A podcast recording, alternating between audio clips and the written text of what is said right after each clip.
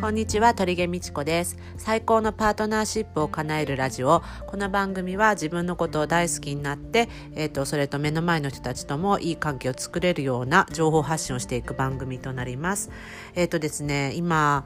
早速本題に入るんですけど、えっと今すごいコロナ、コロナウイルスが流行ってるじゃないですか。ね、まあ、私も思うったよりかはちょっとなんか、まあ、深刻化してきたなっていうか、まあ、深刻化っていうかコロナウイルス自体はそんなに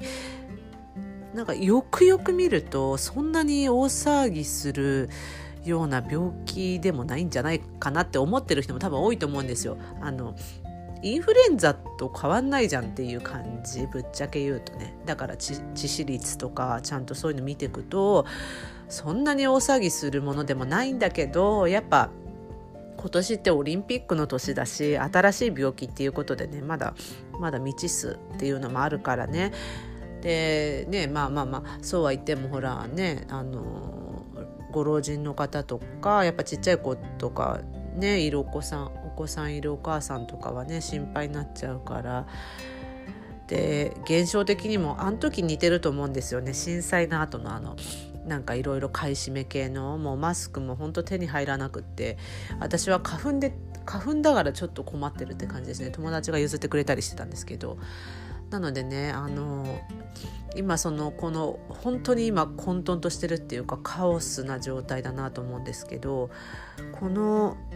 状態で私すっごい冷静に見てるのが恐怖恐怖ってな人なんていうのかな恐怖心にの飲まれちゃってる人と冷静に見てる人のなんかこう2つの違いどっちかですよね。だからもう本当にねマスクもさマスクまあの並んで買ってるじゃん今も。でも並んで買ってるのもねあのウイルスなのか花粉な私みたいな花粉なのかちょっと分かんないけど何て言うのかな過剰ニュースにどれだけ過剰に反応してしてるっていうかさ冷静に見ればそんなにすごい病気ではないんですよね。だだからさなんかその怖いとか恐怖心とかって人って大事なそのなんかニュースとか情報の本質からずれちゃってる気がするんですよ。だからこう聞いていただいてる方はどうかなと思って話させてもらってます。で何て言うのかな自分の軸っていうか本質からずれる時って割とまあ私も昔そうだったんですけど怖い怖さに持ってかれるんですよね。その何て言うのかな情報を正しく見れないっていうかさ。だからうんといろんな情報をキャッチしすぎちゃってああやっぱり怖いやっぱり怖いってなっちゃってる。なんか過剰に反応しちゃってるっていうそんなことを感じてます。でまあ、よくあの客観的視点を持つといいよって話はしてるんですけどこれって心理学で言うとメタ認知っていう言葉でなんかちょっと冷静に見る癖をつけた方がいいと思うんですね。で今って特にものすごい時代の変化が早いしその情報量もそうだし何て言うのかな会社の働あ仕事の働き方っていう変化もものすごいじゃないですか今。で本当私もここ3年から5年の間のこのなんか SNS の変化とか働き方の変化とかあとその時代の流れとかあとなんていうのコロナみたいのが出てきてもうなんていうのかなもう今まで通りでは入れないっていうかこれからどんどんどんどん変わっていく時代に突入してってるんですよ私たちって今。すごい変化変化の今まで通りにはもうできない時代に入ってってきてる多分薄々感じてる人も多いかと思うんですけどだから臨機応変に対応していけないといけなくなってくる時代なんですよ。あと感覚直感を働かせるとかあの頭でっかちになっちゃってると自分が本当にこうとっさに何か起こった時とかに動けなくなっちゃう頭で考えちゃうから本当はもう感覚的にこっちのこっちの道行くんだとか自分でそうやってなんかあのやっていかないともう人にいい悪い意味じゃなくて人に頼れなくなってくる。もうと自分の感覚を信じていかないといけないしえっ、とこうであるべきみたいなのは捨てていかないと何か大きな出来事とかまあコロナは震災ではないけど、まあ、震災が起き起きた時とかあとなんかこう仕事で大きく変わらなくちゃいけない時とか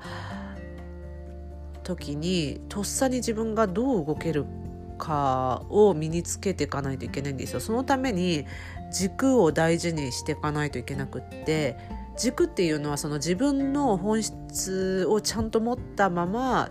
周りの状況に対応していく力なんですよね。だからそれを身につけるためにあの私今オンラインサロンやってるんですけどオンラインサロンだとあのそのメタ認知客観的に視点を持つ方法をちょっと身につけてってもらおうと思ってるんです。思ってるっていうかもうその方法しかなんか身を守れないんですよ。自分の軸をちゃんと作るとか人とのコミュニケーションなんていうのかな。もう夫婦関係がとかもうそういうのからもう離れてくっていうかもうそんなことを言ってる場合じゃない時代に入ってくるような気がしてますので私はもうそんなことはどうでもいいそれよりもなんかこう軸をしっかり作るじゃないけどそういう時代に入ってきてるからどれだけ自分の軸を作れ軸を作れるかっていうので私ちょっとオンラインサロンでずっとその軸の作り方とか人に振り回されない環境に振り回されない自分の作り方っていうのをちょっとやってってます。なんでまあオンラインサロンに入ってもらうのは本当にえっ、ー、とね今限定でやってるので人数は限られちゃうけどあの普段からこうやってあの客観的視点メタ認知自分引いた自分の視点で見ていくっていうのを意識しててくださいっていうお話でした。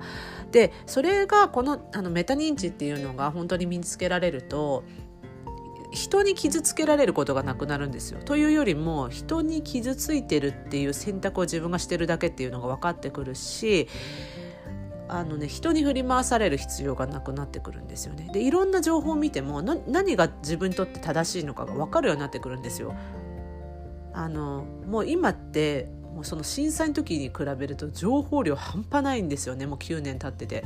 もう今本当にツイッターもそうだしツイッターは昔からだけど SNS とかでいっぱいあって